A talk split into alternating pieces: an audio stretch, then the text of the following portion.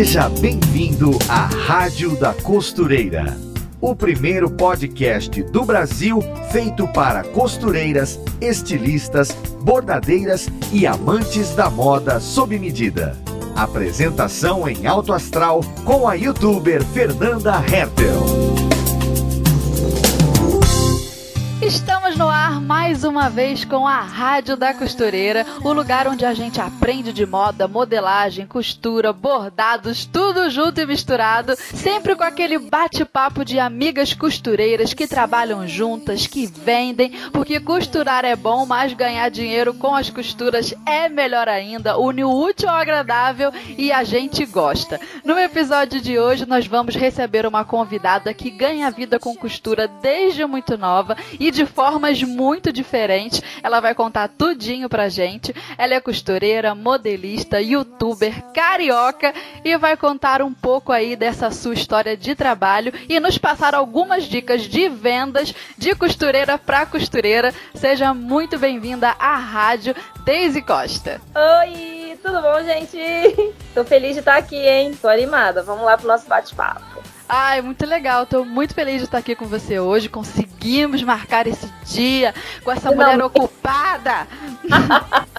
Meu Deus do céu, mas foi difícil mesmo, hein? Mas conseguimos. Pois é, isso aí. Tô muito contente que você esteja aqui na nossa rádio. Várias pessoas estavam me escrevendo no direct do Instagram, nas mensagens, todo mundo pedindo a sua presença aqui com a gente. Que Olha. bom que a gente conseguiu. Vamos falar então sobre vendas. Eu acho que é um assunto muito relevante para as costureiras que gostam e têm paixão uh, por essa profissão, trabalham com isso, querem ganhar a vida com isso, o que é muito legal, né? A gente unir uma coisa que a gente gosta com ganhar dinheiro, mas muitas vezes a gente fica perdida. Eu falo até mesmo um pouco assim por mim. Eu não tenho muita experiência de vendas na prática ali da costura. Então você vai dar essa luz aqui pra gente. Então vamos começar contando um pouco da sua história, como foi que você aprendeu a costurar, com que idade, qual foi a atividade que você começou a fazer primeiro. Você conversou um pouco comigo, você falou um pouco que a sua trajetória foi se alterando de área, né? De início você trabalhava com uma coisa, agora você está na internet. Então, Verdade. conta aí pra gente. Então, eu comecei a costurar um momento da minha vida eu não sabia muito o que fazer, na verdade. Então, eu casei cedo, relativamente cedo, né? Eu casei com 18 anos. E quando eu terminei o segundo grau, eu já estava casada. Nossa! Sim, eu não sabia muito o que fazer, assim, de faculdade. Tava meio perdida, né? Uhum. Então, eu resolvi me dar um ano para pensar no que, que eu ia fazer, mas eu não queria ficar em casa sem fazer nada. Falei, ah, enquanto eu decido o que, que eu faço para não ingressar numa faculdade, né, perder um tempo valioso, eu vou fazer uns cursos, vou, enfim, vou me dar esse tempo para poder. Foi quando eu procurei um cursinho gratuito, que eu também não estava afim de gastar dinheiro, tá? Porque eu sou dessas.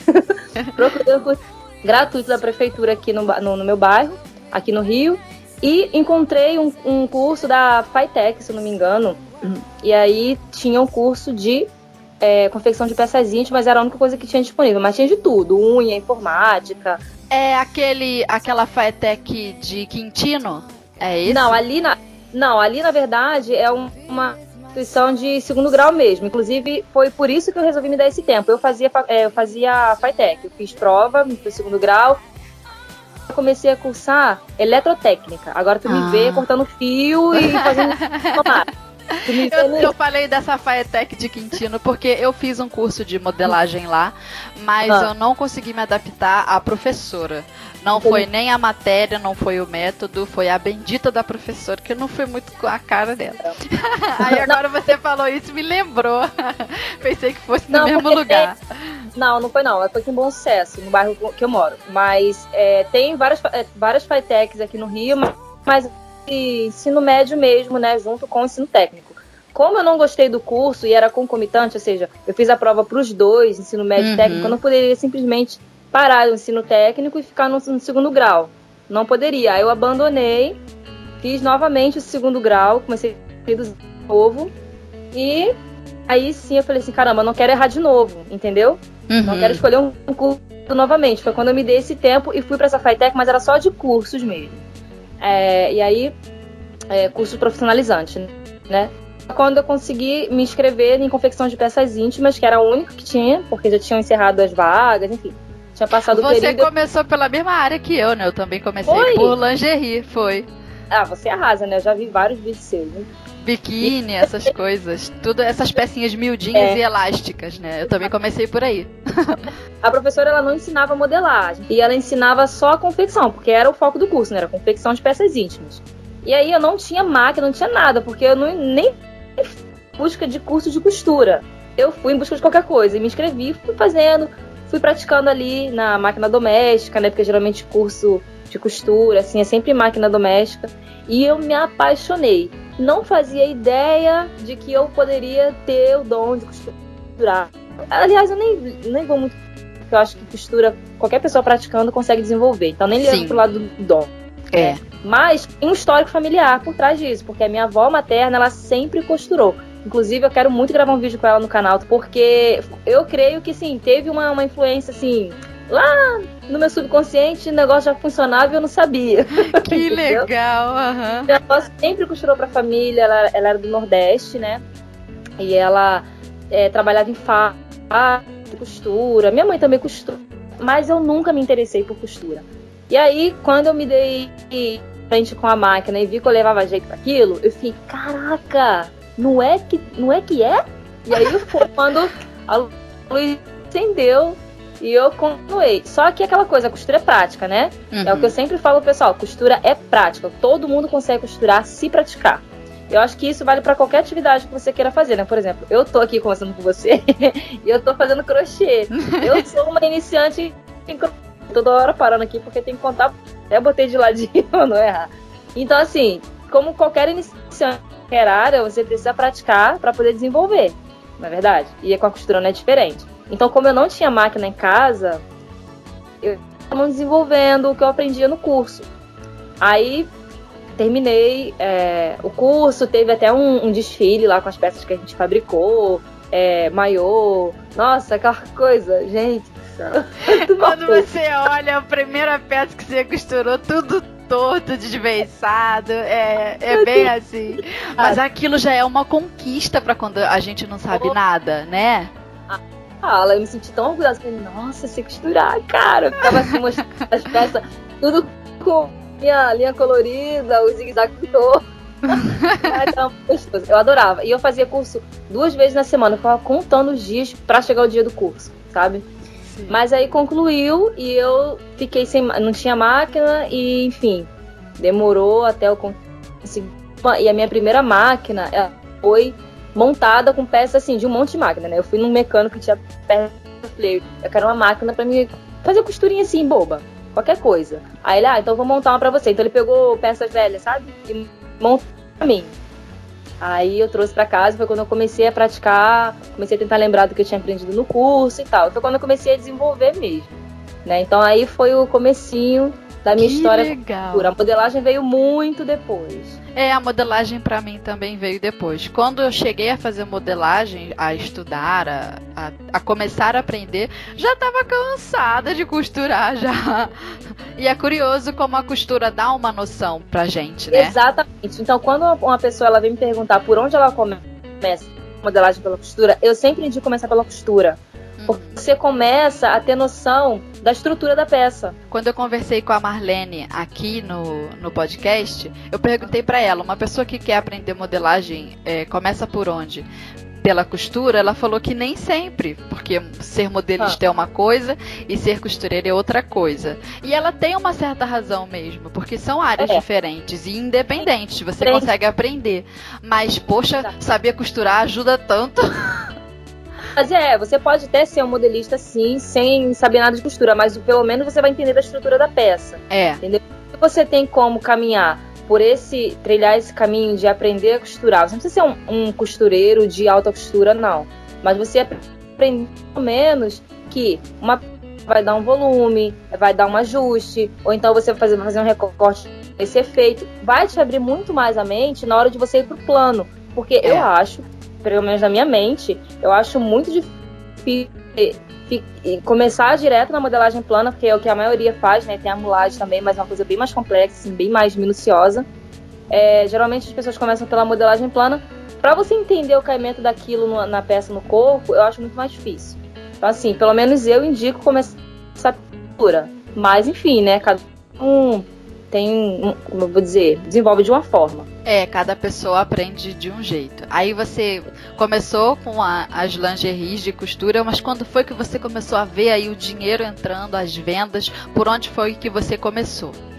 Então, assim que eu finalizei o meu curso de confecção de peças íntimas, eu comecei a praticar em casa e tal, foram, assim, questão de um ou dois meses eu comprei a máquina e comecei a praticar. É, e aí, eu quis fazer roupas mesmo, porque eu tava achando meio tinha fazer aquela coisa muito miudinha. Será que eu consigo fazer roupas? E aí eu pesquisei na internet e não achei prática nada. Quatro, cinco anos atrás. Cinco anos. Não, peraí. Cinco anos atrás eu comecei no YouTube. Há quase cinco. Na verdade, eu com é, costura desde os meus 18 anos. Ou seja, tem 13 anos atrás. 13, 14 anos atrás. Cara, o que, que era o YouTube? Pois é. Atrás? Não era nada, né? Porque o YouTube tem 10 anos, eu acho. Tá entendendo? O que, que você encontra de informação?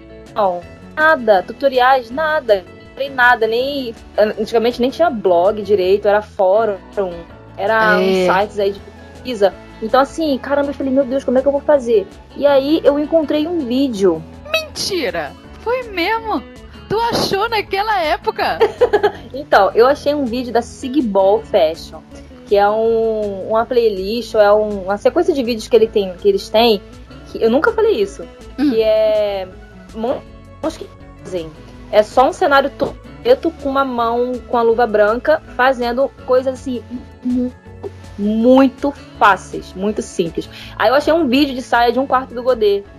E eu uhum. aí eu seguindo passo a passo dele, nem faço desse jeito hoje em dia, mas é uma forma muito fácil que dá certo, né? Que eu consegui fazer. Aí eu fiz e tava muito em alta. Não sei se você chegou a pegar essa moda daquela sainha. É uma saia levemente godê, praticamente um evasê, né? Abertinha hum. assim de malha, mas que a pala da cintura e a barrinha da saia era de. Nossa, aquilo foi uma febre, menina. Nossa, uma eu não febre. lembro disso, não. E fez muito sucesso. A cor, o corpo da saia era de viscolaicra e a, ba a barrinha da cintura e a barra da saia era de cetim, ainda tinha um cetim. Caramba, mas tava vendendo muito. Eu aprendi a fazer essa saia e fiz para eu usar. Hum. E aí, como tava muito em alta, aí os, as meninas, ah, desde onde você comprou? Eu que fiz. Foi assim que começou. Por isso que a, a, dica que eu dou sempre pra pessoa que quer comercializar o que cria é usar. Porque não tem melhor vitrine você mesmo para as coisas que você faz, né? Olha aí, então, já ó, temos a primeira dica de vendas. Porque se nem você usa o que você faz, minha amiga, como é que tu quer que os outros usem? e ainda pague por isso. aí fica difícil. Então, eu sempre usei tudo que eu fiz, né? Aí foi quando eu comecei, ah, então faz uma pra mim. Aí fiz a minha primeira saia. Eu lembro que vendia 25 reais. Hum, tá rica. época ela valia pra caramba, né? Pois é, verdade. Então, assim, e a primeira peça que eu vendi foi uma saia godê, arco do godê, né? Bem simplesinha, com a barrinha de cetim. Ah, que amor! Foi assim que tudo começou. Aí, que, que acontece? Eu só sabia fazer isso. Quando a pessoa me pediu um vestido, por exemplo, eu falava, caraca, mas tem uma coisa que eu nunca fiz que foi negar serviço. Eu não sabia. Tu sabe fazer. Você sabia nada, maluco. Ficava desesperado. Ai, meu Deus, Ai, meu Deus, eu imagino a situação. sei, com certeza. Sei. Sei, bom, faço. Quando a pessoa ia embora, eu ficava, pegava nos ombros do meu marido e falava, meu amor, amor, como é que eu vou fazer isso? Ele se vira, ninguém mandou. tá querendo dinheiro, agora aprende. eu lembro disso até hoje. Eu, eu, fico assim, meu Deus, eu era muito louca, cara. Ou era muito corajosa, sei lá. Só sei que eu pegava o negócio e fazia. Eu lembro que como. Ah, Mas essa, essa questão aí é uma responsabilidade de duas pessoas. Você que assumiu de dizer que uhum. sabia fazer o que, não faz, o que não sabia, e a pessoa que decidiu pagar. Não é? Não é? Mas ela não sabia que eu não sabia. Então, tipo, acho que era mais minha do que dela. Mas aí, o que acontecia? Foi quando eu comprei a minha primeira overlock.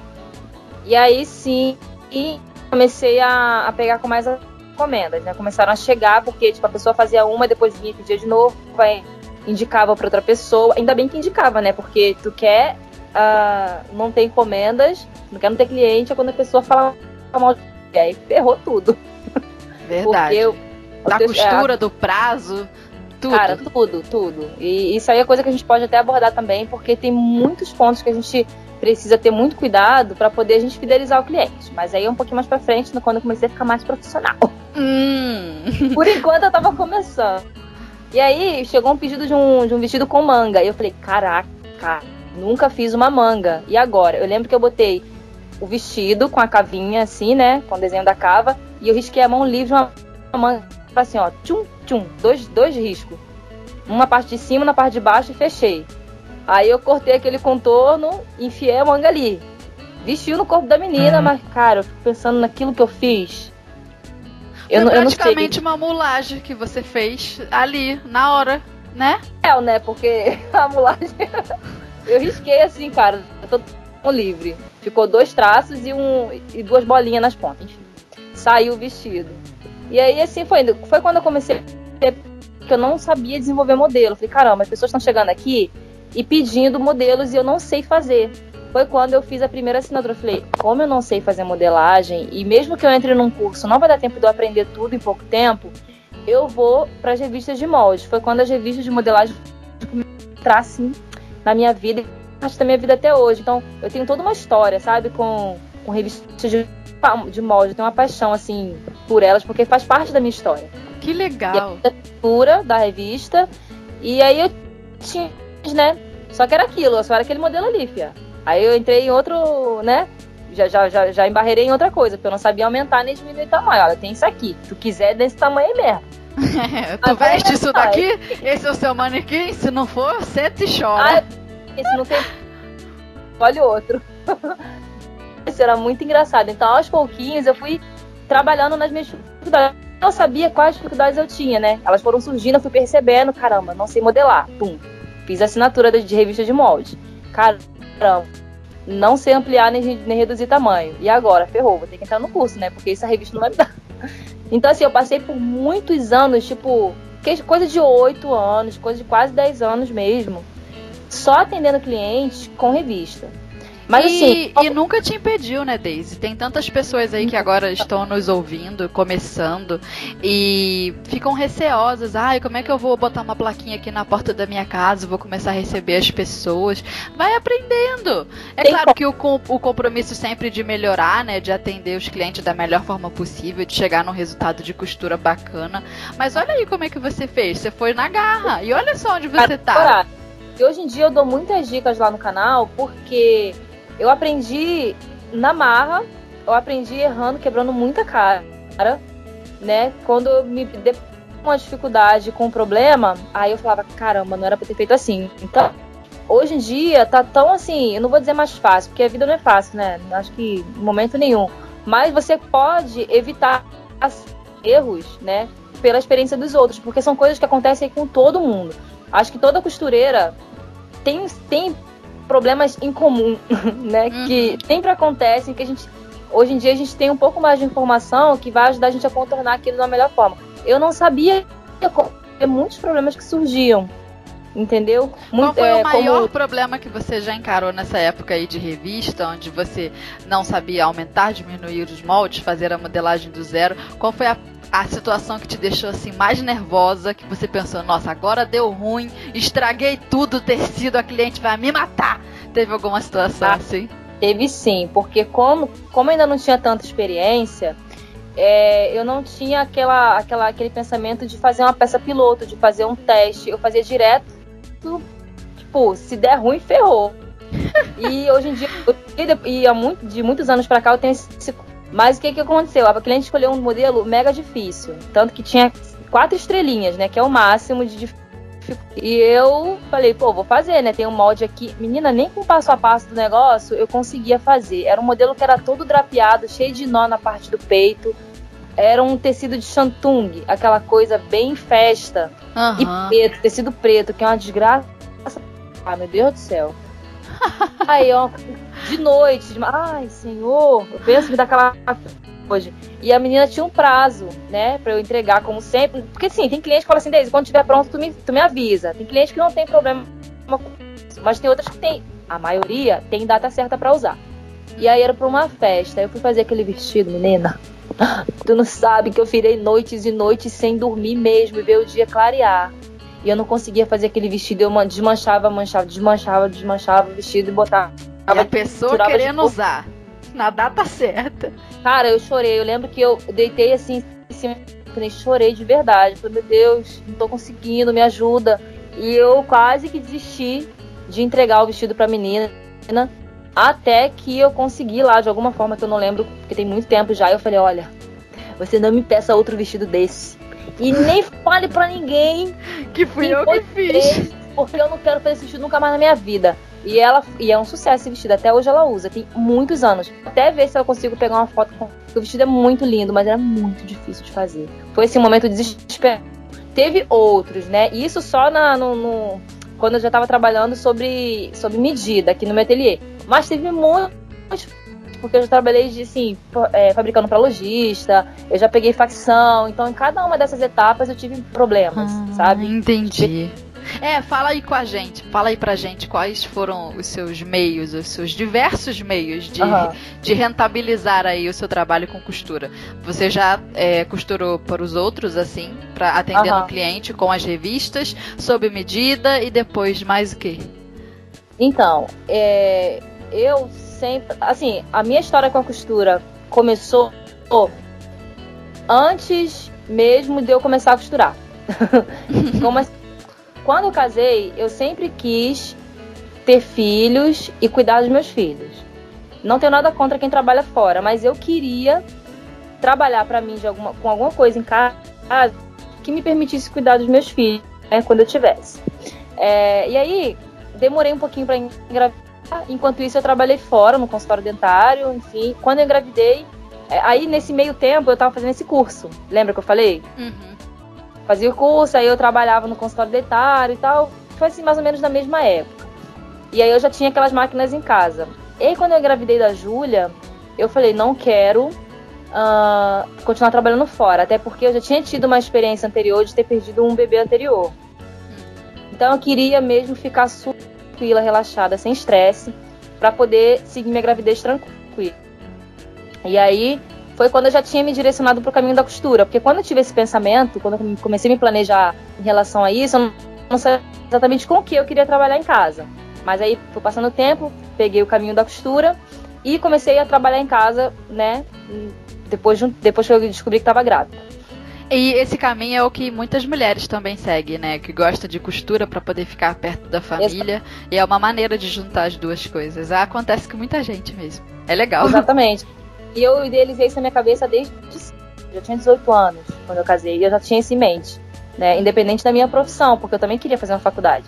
Mas eu queria, no momento em que eu tive filhos, eu queria ter a oportunidade de criar, né? De, de cuidar. Enfim, tudo isso aí que eu já falei. Quando eu comecei logo no início, foi assim, pegando encomenda. Aí começaram a surgir esses problemas, né? De sempre tem aquele probleminha com, com pagamento, que eu comecei. Ah.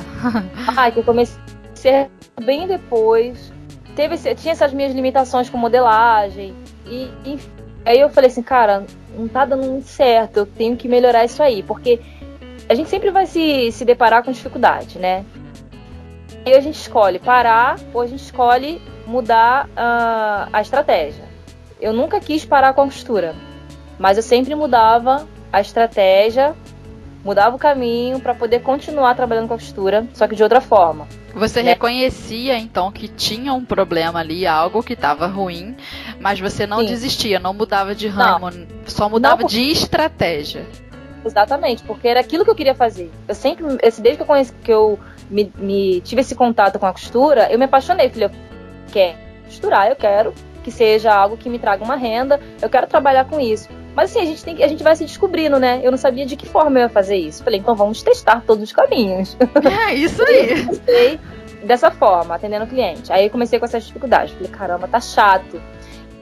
E uma coisa que eu não gosto é trabalhar obrigada. Eu gosto de ter prazer naquilo que eu tô fazendo. Poxa, já tô trabalhando em quantas pessoas querem? Eu vejo meu marido, por exemplo. Ele tem muita vontade de ter o próprio negócio, apesar dele trabalhar comigo, mas é algo assim que ele me ajuda. Não é algo. Uhum. Entendeu? Eu vejo como ele é insatisfeito. Eu falei, eu não quero ficar trabalhando insatisfeita por obrigação, sabe? Aquela coisa assim de saco cheio. Não, poxa, eu tenho meu próprio negócio, eu trabalho na minha casa, eu consigo cuidar dos meus filhos, eu consigo fazer o meu horário, eu não tenho patrão na minha cabeça me enchendo no saco. trânsito para o trabalho. Por que, que eu não satisfeita dentro da minha própria casa? Não, se tem isso tá me incomodando, vamos mudar. E aí foi quando eu resolvi é, trabalhar com feira. Né? A pessoa tem feira, feirinha, feirinha assim de, de roupinha de sabe? roupinha baratinha. Uhum, que eu tava uhum, trabalhando. Sei. Olha, eu vou ver então como eu faço para poder colocar uma barraquinha na feira. E aí fui pesquisando, fui visitando as feiras aqui próximo do bairro. E aí eu consegui. Comecei a fabricar cada semana tá barraca. Então eram peças, era a quantidade de cerca de umas 70 peças por semana que tinha que fazer. Júlia é bebezinho. Tinha Caramba! Um, quando tinha um aninho era muito. Então, assim, eu sempre contei com a ajuda da minha. Tem a minha cunhada que mora praticamente no mesmo endereço, na parte de cima da casa. E ela sempre me ajudou muito. Inclusive, isso é uma coisa que muita gente me pergunta, Daisy, como que você consegue dar conta de tudo? Eu não dou conta. É simples. eu não dou conta de tudo. Num dia eu faço uma coisa, no outro dia eu faço outra. Eu conto com a ajuda das pessoas, porque a gente tentar abraçar o mundo, cara, a gente não consegue. Ou a gente vai, né, ter de um monte de coisa, a gente não vai fazer nada perfeito. Então eu gosto assim, eu gosto de ser organizada, eu gosto de parar. Meu marido é muito funcional, ele faz um monte de coisa ao mesmo tempo. Eu digo, eu tenho que parar, não. Finalizei isso, vamos fazer isso, vamos fazer isso. Então, eu precisava que a minha filha ficasse com alguém para me concentrar no trabalho. Principalmente porque eu estava produzindo em grande quantidade. Então, assim, bebezinho, que mama, não tinha como. Foi quando eu consegui me organizar, minha cunhada me ajudou a tomar conta dela nos períodos para eu trabalhar, o que está acontecendo com a Maria Antônia. é, por isso tô conseguindo conversar com você. Porque ela está com então, alguém agora, neste momento. Ah, agora, não tem como, senão ela tava aqui, né, participando. E aí, o que, que eu fazia? A feira na, se, na quinta e na sexta. Na quinta era num lugar, na sexta era no outro. Então tinha que ter uh, peça suficiente para suprir esses dois dias. Fazia a feira na quinta, fazia a feira na sexta. No sábado eu corria para a loja e já comprava tecido para fabricar de novo. Nossa. Isso que ter todas as peças planejadas fazer, porque eu não ia comprar tecido aleatório, sabia que eu ia fazer. E aí eu ficava domingo, segunda, terça, quarta-feira, fabricando igual uma louca e finalizando tudo para poder na quinta-feira voltar para feira. E aí o que, que eu fazia? Deixava minha filha com a minha cunhada, meu marido ainda não tinha chegado em casa para me ajudar, né? Na época a gente tinha carro. Aí eu tinha que ir sozinha. Aí amarrava manequim. Sabe aqueles carros de feira? Sei de, de, ferro, de ferro, assim. Aí eu botava os manequins ali, botava as bolsas de roupa, botava as araras, os cabides. Aham. Uhum. Amarrava tudo com aquela corda que assim, né? Prendia tudo e ia. Pegava Kombi, às vezes pegava. E eu então ia caminhando, porque era relativamente perto, dava pra ir andando, e ia. Aí ficava lá um tempão, arrumando as roupas, e ficava até 11 horas da noite. Às vezes não vendia muito, mas tinha que pagar o aluguel da barraca às vezes vendia legal, a gente fazia uma. Aí o que acontece? As pessoas não valorizam muito, né? Ah, é feira, é bagunça, não, não, é roupa de qualidade, aí queria comprar tudo a 10 reais. Aí, enfim, eu falei, cara, não tem como. Tava tudo assim, barraca toda por 99, eu vendia pra caramba, mas não tinha lucro. Entendi. Tem, botava o preço justo, aí eu ficava, caramba, não tá valendo a pena. Tô trabalhando igual uma condenada a semana toda. Verdade. e eu não tenho um retorno legal aí, mais uma vez, assim, durou um tempo isso, né? Tinha época que eu vendia muito, como por exemplo, época de final de ano, época do Dia das Mães, tinha pico de venda, mas não era sempre. Aí eu falava, caramba, de novo me encontro naquela situação em que eu não estou satisfeita com o que eu estou fazendo. Preciso mudar de estratégia. Vamos mudar de novo. Sem Vamos medo, né, mudar. né, Daisy? Nossa, vai dar certo. Tem que dar. Sem medo. Aí eu comecei a pensar, pedir a Deus orientação, ficava naquela até decidir o que eu ia fazer. Depois eu mudei e falei assim: bom, já que eu tô trabalhando fabricando por é, idade, eu já tô nesse ritmo. Então vamos continuar trabalhando por produção, mas sem ser para o cliente final. Vou começar a oferecer para os lojistas daqui da área. Foi quando eu comecei a visitar as lojas com um mostruário, né, uma bolsa ou uma mala, não lembro que eu tinha na época, mas eu tinha um mostruário básico, blusas, tudo que eu fazia. E ia nas lojas, ah, boa tarde, hum, sou fabricante tal. Isso eu estava num processo de registro de marca uhum. no INPI. E muita gente me pergunta também, como faz para poder a marca. Eu estava em processo de, de registro de marca, depois de quase quatro anos, que demora pra caramba se você não ficar desembolsando dinheiro. E no final das contas eu não consegui registrar minha marca. Oh, Deus. Pois é, isso porque eu já tinha pago um, uma taxa altíssima de não consegui registrar. A pessoa veio com um requerimento que o nome estava parecido com não sei o que, não tinha nada a ver, mas enfim, não consegui registrar minha marca, mas eu estava apresentando como se eu tivesse uma marca própria, entendeu? Entendi. E fui, consegui alguns lojistas um período, tipo, ah, a cada 15 dias você a gente fecha um pedido, tinha uma quantidade mínima para poder fazer no atacado. E fui na cara e na coragem apresentando meu produto. E levei muito mais não do que sim. Ah, não, aqui é muita roupa de piriguete. Falava assim, assim mesmo que eu ouvia, tá? Era muito complicado, porque segmento, início eu já tava trabalhando com tecido plano. Então a gente tinha aquelas coisinhas mais bonitinhas, mais, né, mais arrumadinhas, que a gente, quem conhece meu trabalho sabe o que, que eu faço. Então, ah não, aqui não vende esse tipo de roupa não. Ah não, tá apertado, não tô conseguindo tem peça agarrada, enfim. Consegui fechar com alguns lojistas, fiquei nesse, nesse ritmo. Era extremamente exaustivo, porque principalmente para lojista, né, tem um prazo, assim, não tem muita aquele de início, pelo menos, não tinha muito aquele relacionamento que a gente tem com nossos clientes, né? De botar é, de casa, de fazer um bolo, de fazer uma, de ficar conversando e tal. Não é próximo, né? É muito mais com o cliente final do que com o lojista, né? Tem aquela coisa assim, papá. Eu, então, assim, eu virava noites e noites sem dormir. Eu não conseguia dar atenção pra Ju. Eu ficava muito estressada. Aí eu trabalhei um tempo com isso. E de novo, falei, caraca, não acredito que eu vou ter que me reinventar de novo. Vambora! Aí, vambora, a gente tá aqui para isso. Aí mudei de novo, fui pra facção. Falei, bom, vamos tra trabalhar com facção, né? Porque eu só modelar, não preciso criar. E assim, era muito difícil trabalhar com lojista, porque cada loja tem um, como eu vou dizer, tem um padrão, um segmento, tem um estilo. E aí eu trabalhava com muitos estilos diferentes. Então, um lojista ele queria muita coisa assim, tipo camisaria, outro queria muita modinha. E era assim, nossa, era uma variedade tão grande que eu não conseguia seguir um ritmo de trabalho. Entendeu? Entendi. Aí era pingado. E era, ah, quero duas dessa, não sei o quê. E aí era muito difícil, o não andava muito. Não dava para abraçar todo mundo, não dava para focar não numa coisa só. É, muito, muitas costureiras devem passar pela mesma situação, devem ah. estar se identificando aí com você. Pois é, e para isso também eu tive que fazer uma pesquisa de mercado. Eu fui com uma prancheta na rua e fui conversando e fui parando pessoas na rua fazendo uma série de perguntas, perguntando qual era o gosto da pessoa, de assim, tinha pessoas que me tratavam mal, tinha pessoas que paravam para falar comigo. é assim mesmo. Aí perguntava, ah, que tipo de roupa mais ou menos você gosta? Que tipo de lugares você gosta de frequentar? Ah, qual é o seu gosto musical? É uma pesquisa de mercado que eu tô fazendo para poder traçar um perfil da minha marca e tal. Então, assim, para eu entender que tipo de, de, de segmento eu ia oferecer, se meu público tava naquela área. Entendeu? Então, assim, Entendi. foi uma pesquisa que eu fiz para poder conseguir ir nos lojistas certos. Porque tinha, né, depois que eu me deparei com aquela situação de que, ah, não, aqui não vende isso, mas poxa, tô no mesmo lugar que vende outra coisa, como é que não vende isso? É meio louco, sabe? É bem, é bem difícil porque você tem que entender o que é o cliente. E aí só indo pra rua perguntar mesmo, fazer esse tipo de pesquisa. Não dá pra ao nosso gosto. É. Aí mudei pra. Não. Vamos pegar a coisa pronta, porque a gente só senta na máquina, não precisa nem ficar preocupando com nada. Facção é quando você vai até uma marca e eles já te entregam a roupa toda cortada, modelada, é só fechar, só juntar e... na costura, é isso? É, é, você vai na fábrica da marca, né? E assim, é difícil você encontrar, mas você consegue mesmo por indicação, porque não escancarado aqui é a fábrica da marca tal. Não, é, tudo escondidinho, né? Você consegue contato com as costureiras que já tem já estão trabalhando nisso. Então, por exemplo, eu tenho uma, uma vizinha que ela só isso. Eu falei, aí eu fui conversar com ela, falei, poxa, você não tem uma indicação de um lugar que eu possa pegar serviço, de costura e tal? Aí ela começou a me dar indicação.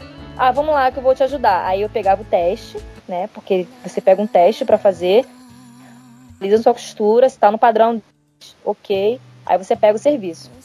Assim, muita gente trabalha assim. Só que eu não aguentei o ritmo. Porque é, é, muito pesado, né? E cada vez mais, e cada vez mais peça consegue fazer mais. Agora você estava fazendo 100, que tal você fazer 150 agora? É, não, não é nem isso. É assim, porque você pode até dosar, você escolhe a quantidade que você quer pegar. O problema todo é que o prazo é muito curto para uma quantidade muito grande. Eu não gosto de trabalhar com E a pessoa não dorme, a pessoa não pode não. sair, a pessoa não tem tempo para um almoço, para escovar um dente. Eu me senti uma escrava. É. E aí... É, é, é, pouco, é um pouco próximo disso.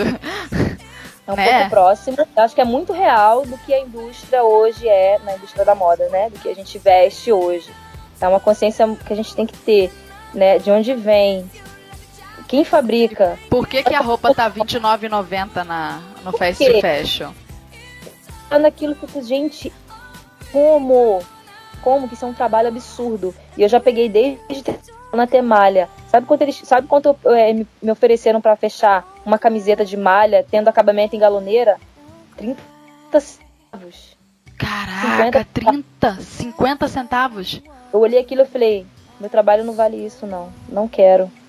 Entendeu? Infelizmente tem pessoas que não podem escolher. É. não sei o que se passa na cabeça da pessoa para né, se, se, sujeitar a isso. Mas eu falei, não, eu não, não.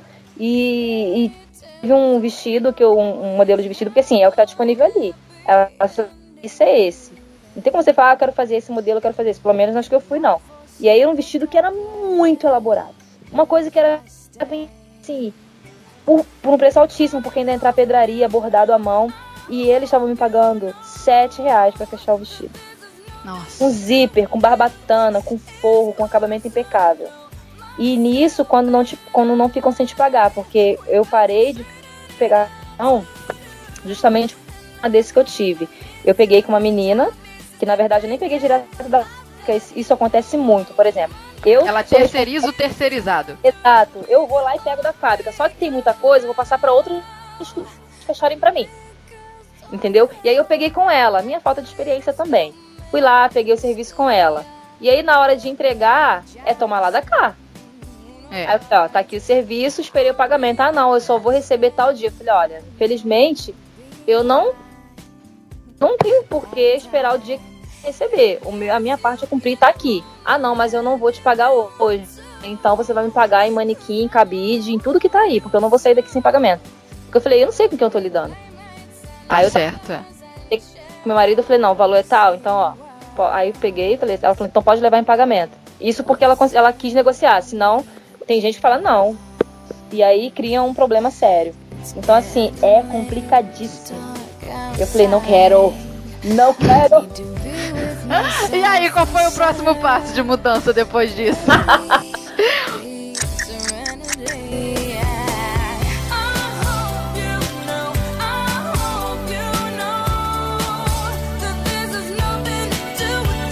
Bom, pra finalizar, né? Porque ou história longa de vida essa minha eu, re eu resolvi voltar a trabalhar sob medida, porque era um relacionamento muito gostoso que eu tinha com as minhas clientes. Eu gostava de, de botar ela na minha casa, é, ia pra sala, às vezes nem ficava no ateliê, senta aí, vê um monte de revista, vamos tomar um café e conversava e tal. Eu tinha um relacionamento mais próximo, mais tranquilo, mais leve.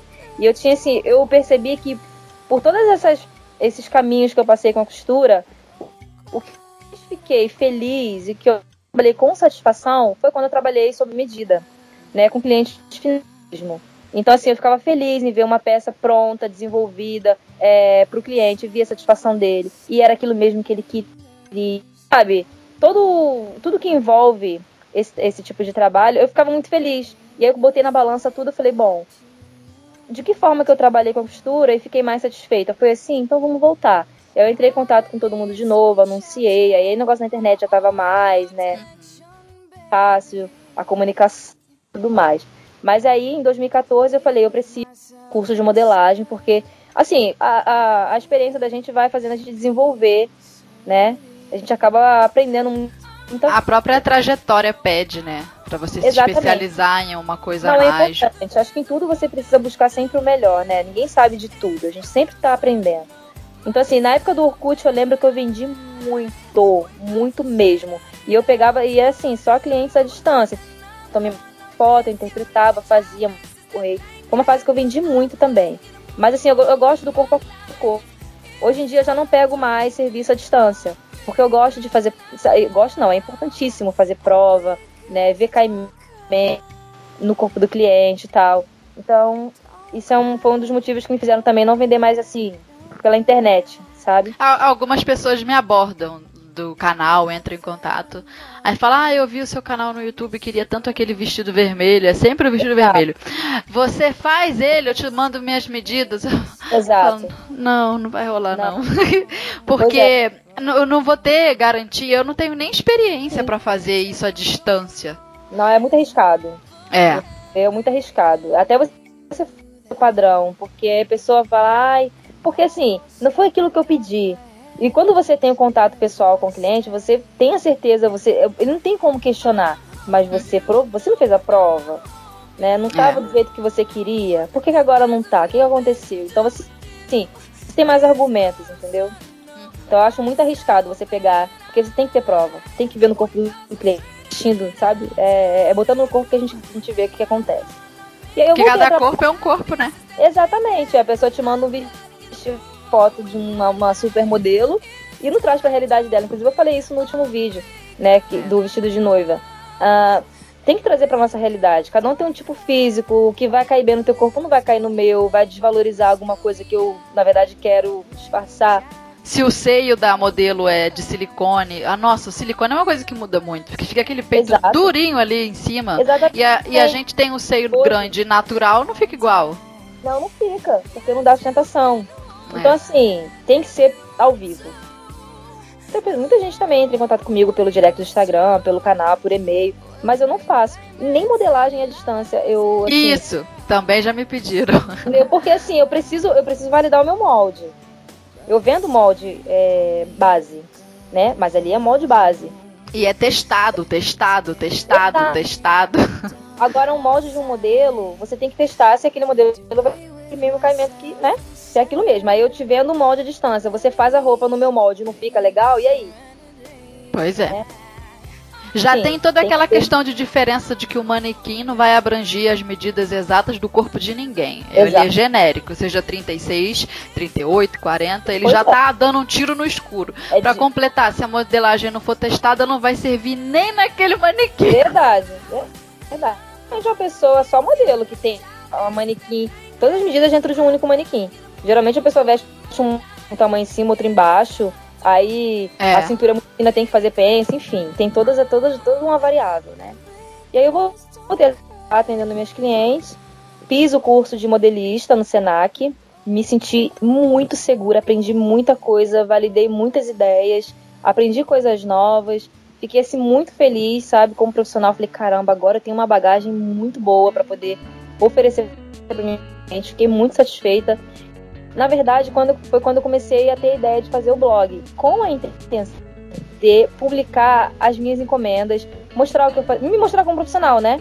Me botar ali, olha, sou modelista, sou costureira, encomendado, não sei o que, me procura, e olha o que, que eu faço, a intenção era essa. Só que começou a pender pro outro lado. Quando eu comecei a mostrar o que eu fazia, as pessoas começaram a pedir para eu ensinar aquilo que eu estava fazendo. E aí é onde eu me encontro hoje. E você viu isso num trabalho a mais, a princípio? Não, isso aqui eu vou ganhar dinheiro disso aqui. Ou você viu como algo que ia tirar um pouco do seu tempo, mas poderia atrair pessoas? Como é que isso foi na sua não, cabeça? Porque naquela época a internet não era. O YouTube não dava esse dinheiro que a gente não. sabe que dá hoje com publicidade, marcas contratantes. Não. De forma alguma, não, não tinha como eu começar, até porque eu não tinha nem ideia disso. Eu entrei na internet, como eu te falei, para poder mostrar o meu trabalho. Aí começaram a me pedir para ensinar. Fui ensinando aos poucos, assim, né, para poder, não, vou, vou explicar, para as pessoas verem que eu realmente tenho propriedade no que eu estou falando. Mas não na intenção de ganhar dinheiro e de ser a minha profissão, até porque eu nem sabia. Inclusive, é... essa é uma dica legal para costureira. É, às vezes eu vejo no, nos grupos aí, principalmente do Facebook, as costureiras reclamando porque, ah, eu fui, é, cobrei 10 reais para colocar um zíper. O zíper custou 2,50. A passagem para eu ir lá no centro da minha cidade comprar foi 3,50. Aí você vai fazendo a conta, conta, conta, você vai tirando de tudo, no final das contas a pessoa trabalhou, botou o zíper por 50 centavos, 70 centavos.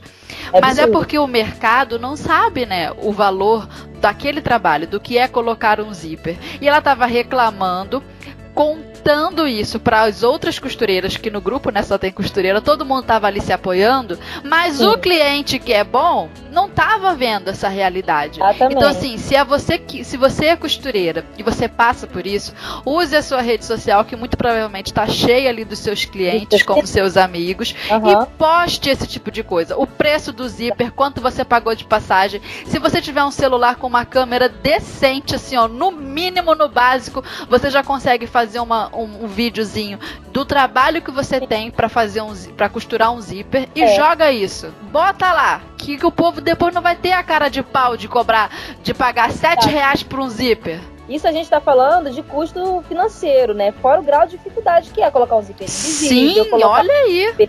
De destacável, de metal. Entendeu? O quanto essa pessoa precisou treinar, o quanto, quantas horas de prática, o que ela, curso que ela precisou pagar para saber botar esse zíper. Exato. Outra, é, nunca vem a costura desmanchada. Tu ainda tem que desmanchar a peça lá, soltar o negócio quebrado para poder. É mais um trabalho, outra coisa. Você colocar todo tipo, cada tipo de zíper tem um calcador diferente. Você às vezes tem que comprar o calcador. Isso aí. É 20 reais, 30 reais um calcador. Então, assim, não é só o valor do zíper que você compra no armarinho. Tem muita é. coisa por trás. É e se o cliente não tem essa consciência, porque parece que não tem, essas criaturas não tem, quer pagar 10 reais no zíper. É. Coloca isso lá na tua rede social. Para de reclamar só no grupo de costureira, onde todo Exato. mundo já sabe da realidade, e bota para jogo. Bota para todo mundo ver. É minha dica, é essa aí. Porque eu vi essa semana mesmo isso acontecer. E eu tive vontade de escrever no comentário: Amiga, por favor, Bota lá na tua rede social, não põe aqui no grupo não, põe lá na sua, na sua timeline. É, claro, são as pessoas que realmente precisam saber disso.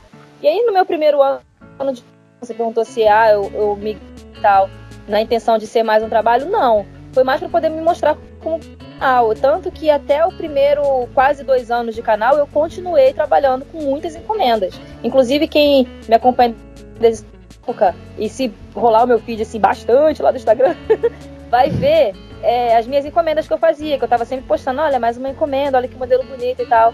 E assim, chegou uma hora que eu não tava conseguindo mais dar conta, porque o canal começou a crescer, comecei a ter, sabe, contato com empresas e tal, e começou a crescer muito, eu comecei, é, como eu vou dizer, um cronograma para trabalhar com o canal e aquilo tomar mais o meu tempo do que as minhas encomendas. Aí eu comecei a avisar, olha, tô pegando pouca coisa, tinha coisa que eu negava, não tá dando pra pegar e tal. E foquei só no canal esse tempo todo. Hoje eu voltei a pegar umas encomendas, assim, mais porque eu gosto mesmo. E tá dando para uhum. conciliar.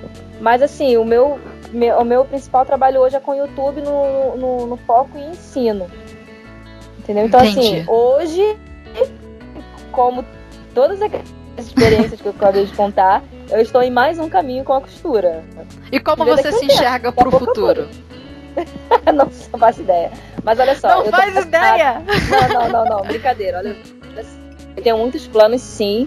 Uh, eu me apaixonei também por essa área de ensino. Eu acho ah, que tá eu também muito gosto. comigo a costura e o ensino.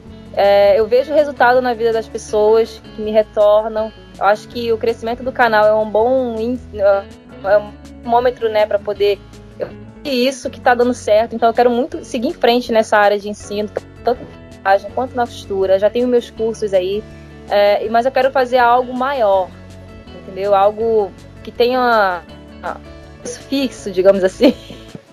Entendi. pra, então... pra virar empresa mesmo, né? Pra poder. Porque às vezes eu falo isso pro meu esposo aqui também. É, eu não sinto que eu, que eu tenha uma empresa. Uhum. Eu sinto que eu me dei um emprego. Eu não tenho patrão, né? Não tenho ninguém me enchendo o saco, eu faço o que eu quiser e o dinheiro entra. Mas uhum. assim, eu não tenho uma empresa, não é uma empresa. Empresa faz venda, empresa é, cumpre meta, empresa vende em escala, vende cada vez mais, empresa tem funcionário. Eu uhum. não sou uma empresa. E eu, e eu me pergunto se eu tô contente é, tendo um emprego que eu mesma me dei, porque se eu estiver, é ok. Porque é, é, exatamente aquilo que você falou. A gente trabalha em casa, a gente pode cuidar dos filhos. Eu também quero estar próxima ali da, da criação do, dos meus ah. filhos. Eu ainda não tenho, mas daqui a uhum. pouco aí eu vou ter que ter, né? Que já faço 30 esse ano.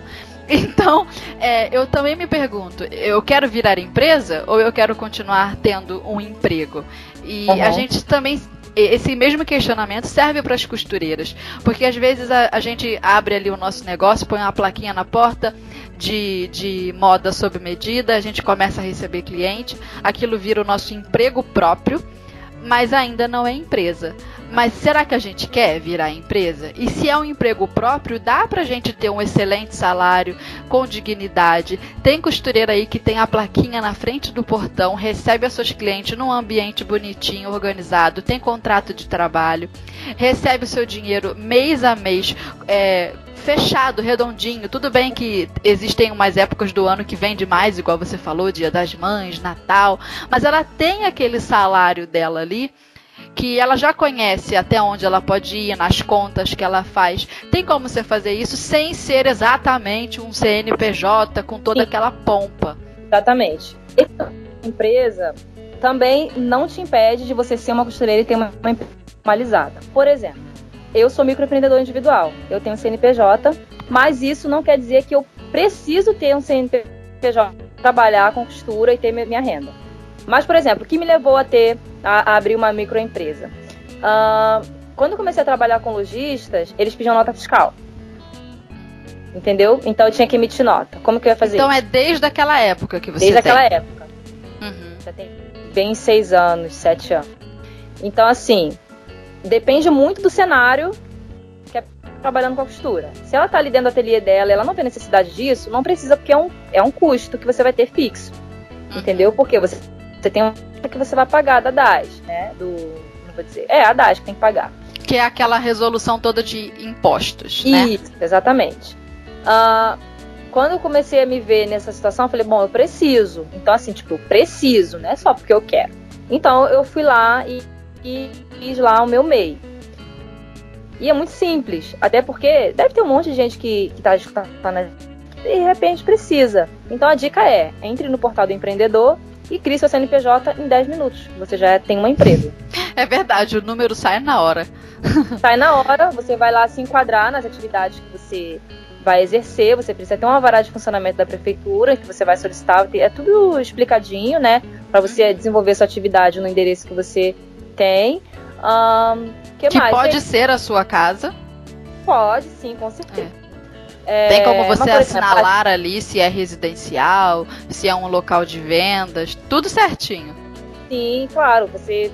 Ah, porque assim, às vezes a pessoa quer é, desenvolver uma atividade numa área comercial que não é tipo, vai fazer muito barulho, então vai mexer com produto químico. Então tem que ter esse alvará de funcionamento para você estar tá funcionando direitinho. Mas é muito simples. E pagar todo mês ali a sua DAS, fazer um. Você não precisa ter um contador para fazer isso, tá? Uh, eu tenho a sorte do meu marido ser. Já adianta, né? precisa, mas todo mês você precisa fazer o seu. Como eu vou falar? Ai meu Deus, esqueço. Um, assim, suas entradas e suas saídas. É o seu. Como se fosse um relatório do que você vendeu, Isso, do que você lucrou. Tal. Aí, você tem que fazer. Para poder no final do ano você declarar como isento lá no imposto de renda, né? Então, uh, é isso. E você tem um limite muito grande para fazer de vendas dentro ali do piso do mês. Uh, aí, é agora, como youtuber, por exemplo, se naquela época eu não tivesse feito, eu teria que fazer agora. Eu cheguei num, num estágio no meu trabalho na internet que eu comecei a ter contrato com algumas empresas, né? E essas é. né, tem empresa que pede, que, que você também emita nota, caso você faça venda. Então, assim, tem todo um cenário que vai depender da sua atividade.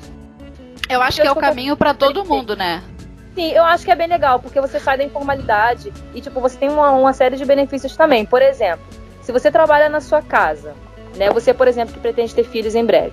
Você está trabalhando na sua casa, direitinho ganhando seu dinheiro. Se você paga todo mês lá sua, o seu imposto certinho, você tem um auxílio maternidade mesmo, trabalhando em casa.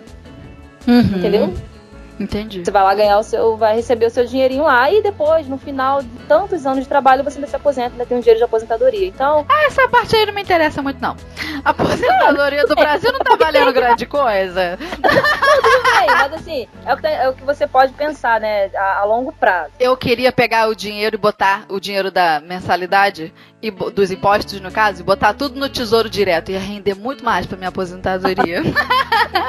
Meu marido saca muito disso. Ele vive falando esse negócio de tesouro direto, mas nada. Mas acho que basicamente minha história se resume nisso.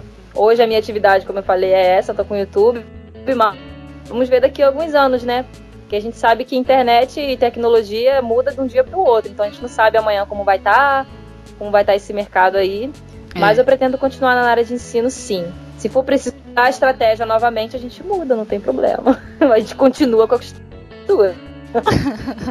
é isso aí, porque é o que a gente gosta de fazer. E eu acho Exato. que nesse lance da costura também é uma coisa que eu descobri nessa área de, de ensinar para as pessoas é que hoje em dia a informação é muito valorizada. A gente vê as pessoas falarem aí, principalmente do conteúdo digital, do marketing digital, que a informação tem poder, a informação faz a diferença. Eu acho que eu vou além disso não é só a respeito da informação em si. A informação sozinha é, não é o poder.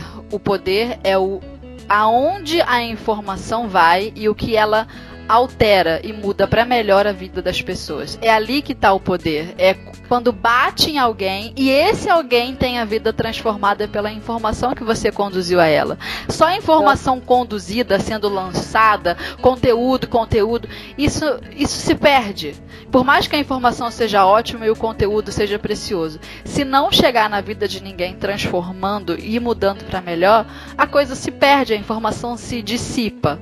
Então o poder está que... naquela aquela vida transformada, né? E a gente vê isso todo dia. Tá. A gente recebe relatos do, das pessoas que é. nos seguem. É muito bacana. E mais forte do que informação é o conhecimento, né? Pois é, é isso aí.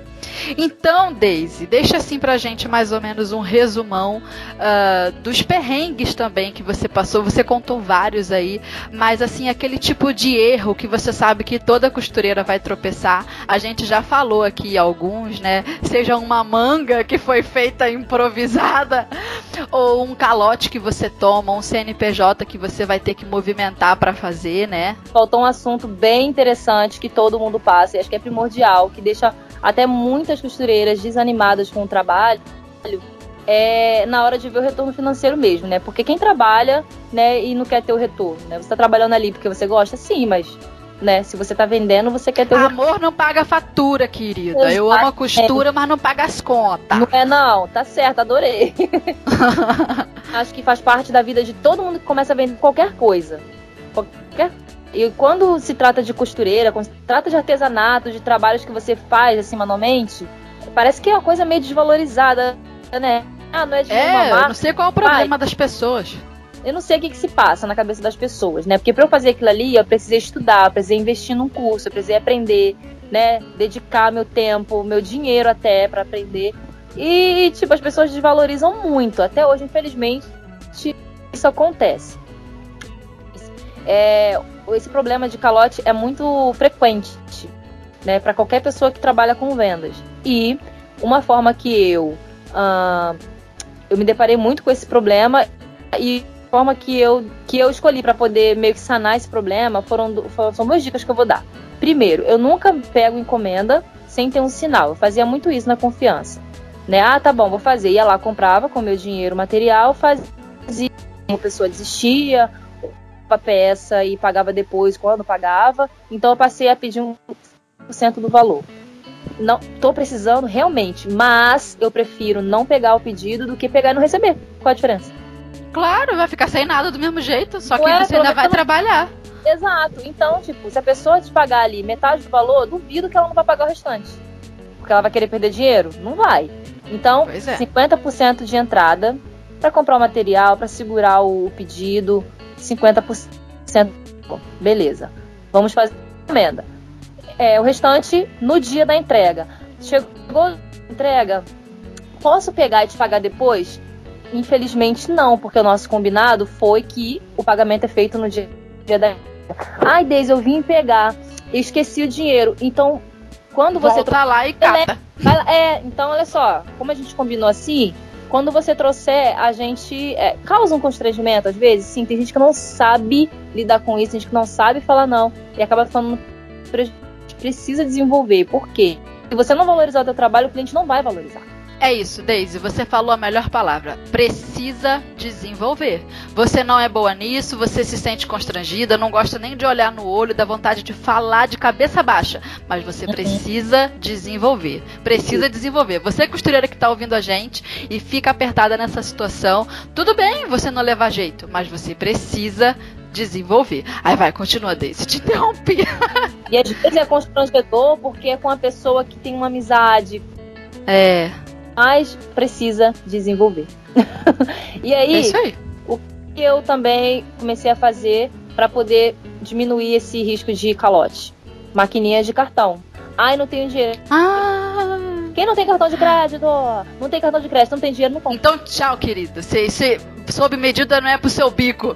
Dá vontade de falar. Assim. Poxa, se você não tem dinheiro, se você não tem cartão, meu amor, então não tem como fazer encomenda. Eu tô te dando. Né? É um leque de oportunidade. De, de, de, como eu vou dizer? É, é, são várias possibilidades que eu tô oferecendo para cliente. Então, assim, é. o problema não é que eu não faço isso, não faço aquilo. A cliente não tem condição, então, meu amor. E não é nenhuma burocracia pegar uma maquininha dessa de cartão para trabalhar. Hoje em dia tem várias opções. Tem maquininha pro celular, tem a maquininha, maquininha mesmo. Exato. Não é difícil, a maquininha se paga. Exato. Tem umas que você, é, que você nem precisa mais. É, a minha é já antiguinha, tem vários anos, ainda precisa o aplicativo no celular para venda. Mas hoje em dia você nem precisa de usar celular. Na maquininha direto tu fala o negócio. Eu tenho ah, várias marcas. Melhor. E assim, tá muito fácil hoje em dia você adquirir uma maquininha, você não precisa nem ter conta no banco. Você tem noção disso?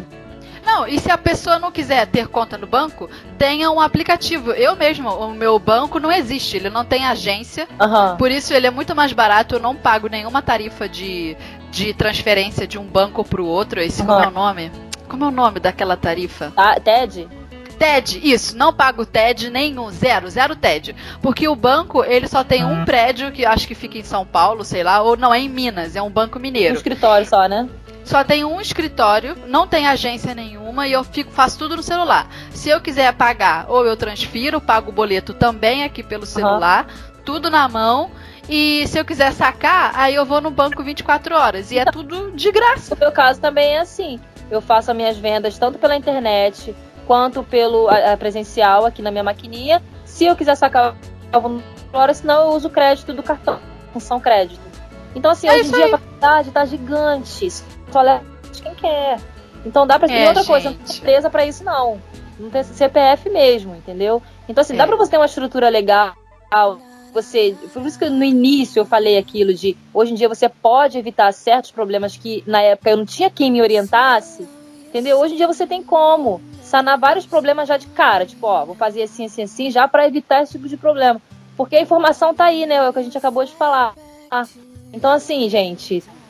A informação tá uma... aí para te ensinar a costurar, para te ensinar a modelar, para te é. ensinar a pegar a sua maquininha do cartão. A informação te ajuda, pelo amor de Deus, joga no Google. Às vezes eu escrevo um post lá no meu no site, aí eu escrevo bonitinho. Eu sei que as pessoas vão me perguntar, Fernanda, onde que eu acho tal produto que você citou? Aí eu escrevo entre parênteses assim, meu amor, procure no Google. Não é? Porque é muito mais é muito mais fácil procurar no Google e achar do que às vezes comprar aquele produto e saber usar depois. O mais Exatamente. fácil a pessoa não faz que é catar no Google. Oh, pelo amor de Deus, meus amores, sejamos independentes. Às vezes demora tanto pra pessoa responder que eu nem pergunto pra pessoa, eu também pesquiso. Não é? Olha, quando eu chego a perturbar alguém com uma pergunta, foi porque eu já virei o um mundo de cabeça para baixo e não achei. Até tutorial em russo eu assisto se eu não quiser é? tirar uma dúvida. Isso aí, porque a gente, né, entende ali os trejeitos. O que tá vendo, é. Precisa entender a língua, não. Precisa não. Tem uma pane aqui que uma dela soltou. Eu falei, eu não vou gastar dinheiro com técnico, mas não vou mesmo. Comecei a pesquisar tutorial na internet como resolver aquele problema ali. E eu pesquisei como é que se escrevia a bobina em inglês. E aí eu formei em inglês, pesquisei. Só consegui achar vídeo em inglês no YouTube. E aí eu consegui resolver o problema da minha máquina. Eu também faço essas coisas. Como é que é o nome dessa peça aqui em inglês? Ai, aí lá vou eu tacar lá, tutorial, inglês, YouTube. e boto lá o negócio. Ai, sempre é bom, sempre é funciona. Ah, mas eu espero que as minhas dicas tenham ajudado. Eu acho que a sua história ela é muito inspiradora por essa, essa vontade de continuar no ramo da costura, independente do, de quantas vezes for necessário que você mude de estratégia, de estratégia de novo, de estratégia de novo. Olha, eu acho que muitas pessoas vão se identificar com a sua história. Você já contou no seu canal?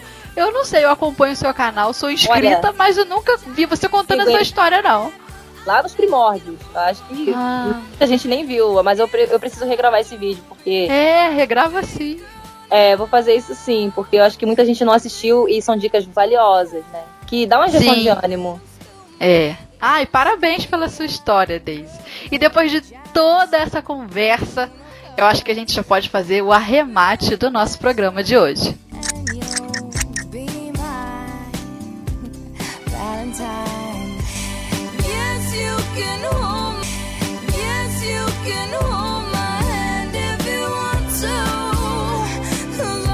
ouvi uma frase uma vez que dizia que normalmente as oportunidades estão disfarçadas de trabalho duro e que era por isso que a maioria das pessoas não as reconheciam. É uma frase muito, muito boa, tem tudo a ver com a conversa que a gente teve hoje.